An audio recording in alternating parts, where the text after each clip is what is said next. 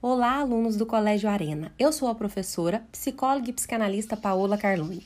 Esse é um podcast baseado nas aulas do LIVE, Laboratório de Inteligência de Vida, do primeiro ano, mas também é um assunto que interessa a todos os anos, pois venho fazer uma reflexão sobre este momento em que precisamos seguir nossas vidas reclusos em casa. Nosso podcast será semanal enquanto durar nossa quarentena. Estamos trabalhando nas aulas do LIVE o tema Quem sou eu? Diante do interrompimento das aulas por causa da pandemia mundial provocada pelo Covid-19, resolvi fazer esse podcast com o tema Quem sou eu em tempos de crise? Assim, trago para nós algumas reflexões importantes sobre quem sou eu em tempos de crise. Primeiro, precisamos nos conscientizar de que não estamos de férias ou de folga, mas que subitamente fomos convocados a uma quarentena, isolados em nossas casas. Teríamos vários pontos de reflexão neste momento, eu teria várias coisas para conversar com vocês.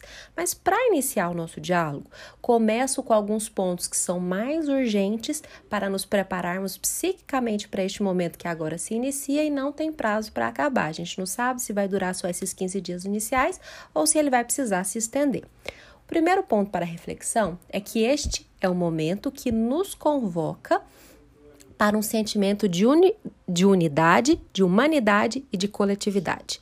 O autor Marcuse fala que a natureza humana é sua universalidade. O que isso significa? Que, diferente de outros animais que têm seus instintos controlando seu comportamento e suas escolhas, nós nos tornamos, tornamos humanos em sociedade. Ou seja, nascemos um animalzinho instintivo, sim. O bebê começa com reflexos instintivos, mas mergulhamos em uma sociedade banhada pela palavra, ou seja, pelo processo de socialização pela linguagem. Assim, nos definimos nesse processo de socialização e vamos nos construindo, descobrindo quem somos. Por isso a reflexão: quem sou eu? Quem sou eu não está pronto. Quem sou eu é um processo. Você está se tornando você.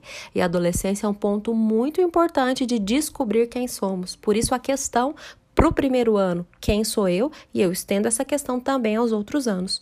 Por isso falamos em humanizar, não é? Nós, seres humanos, não somos de antemão humanizados.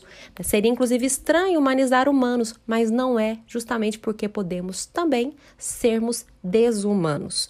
Nesse sentido, só somos humanos universalmente, ou seja, em uma sociedade. E neste momento de pandemia, nos sentimos mais ainda parte de um todo, né? Pois vivemos uma doença mundial e o descuido de um é ameaça para o outro, assim como o cuidado de um é um bem e uma proteção para o coletivo. E você? Tem pensado coletivamente? Tem tido empatia e solidariedade com os que precisam e feito sua parte? Mesmo que você não seja grupo de risco, sua quarentena é pelo bem social. Minha primeira questão para refletirmos, então, é: quando me ponho a questão quem sou eu, dentre as várias características que você tem, eu gostaria de saber se uma delas é que você possui o sentimento de coletividade, solidariedade e precaução com o bem comum. Se nesse momento agora você tem se preocupado com o outro, ou você é uma pessoa que se isola no seu egoísmo e não se importa com o bem comum. Bom, vivemos uma sociedade. Pensar coletivamente é pensar também em si e nos seus. Não existe sujeito sem sociedade. Estamos todos interligados e essa pandemia nos evidencia isso. Uma doença contagiosa que começou na China e deixou a todos no mundo inteiro reclusos em casa. Olha só como a coletividade é uma característica humana essencial e essa pandemia evidencia isso. Não podemos nos isolar no nosso egoísmo. Não existe humanidade, portanto, não poderemos existir se pensarmos egoístamente só em nós. Um dos sentidos da vida humana é justamente o afeto e o contato com os que amamos, ou seja, o amor. Esse era um primeiro ponto de reflexão. Em um momento de crise, você é uma pessoa que se preocupa com a coletividade ou só se preocupa com si próprio? Está fácil para você ficar isolado? Você tem pessoas de quem sentir falta? Você tem coisas da sua rotina das quais sentir falta? Segundo ponto importante, visto que o primeiro, refletir sobre o sentimento de coletividade, se faz urgente nesse momento, é como eu levo minha vida quando tenho a liberdade para fazer escolhas? O que da minha rotina de fato é escolhido por mim e como me relaciono com isso? Vamos lá pensar sobre esses temas? Nessa quarentena, o que se mantém da sua rotina? Imagine que todos se levantam, tomam café da manhã, não podem ir para a escola, mas e depois? O que faz sentido da sua vida para você?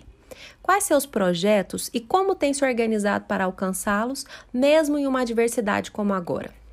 Vamos por parte. Um ponto importante para refletirmos aqui é: quais seus sonhos e projetos de vida? Já pensou em quais são eles a curto, médio e longo prazo? Se sim, ótimo. Caso não tenha pensado, talvez esse momento de reclusão seja importante para você ver o que te faz falta, do que você gosta. Aos que ainda não sabem, cabe descobrir quais sonhos e projetos você tem para sua vida. Aos que já sabem, lanço uma pergunta: você tem se organizado para alcançar esses planos? Caso você seja uma pessoa, por exemplo, que gosta de ter amigos, você tem sido também um bom amigo? Escolhido para ficar ao seu lado aqueles que não vão te sacanear, aqueles que vão ficar, que não vão embora? Ou você tem se rodeado de pessoas que te decepcionam e tem ficado cada vez mais sozinho sozinha? Qual a sua responsabilidade nas escolhas de pessoas para sua vida? Tem feito esforço para ser um bom amigo e cultivar as amizades das pessoas que você gosta? E em relação à escolha de vida, que é ter uma profissão? Já pensou no que de fato faz sentido para você? Em relação ao que o seu desejo se orienta?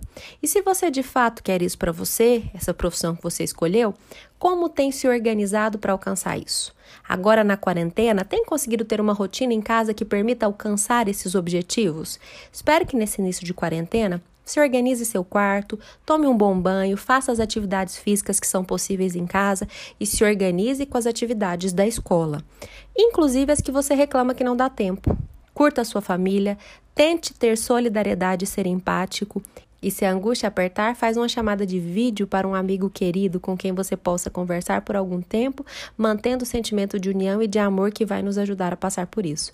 Essa primeira semana de organização da rotina foi uma possibilidade de adaptação.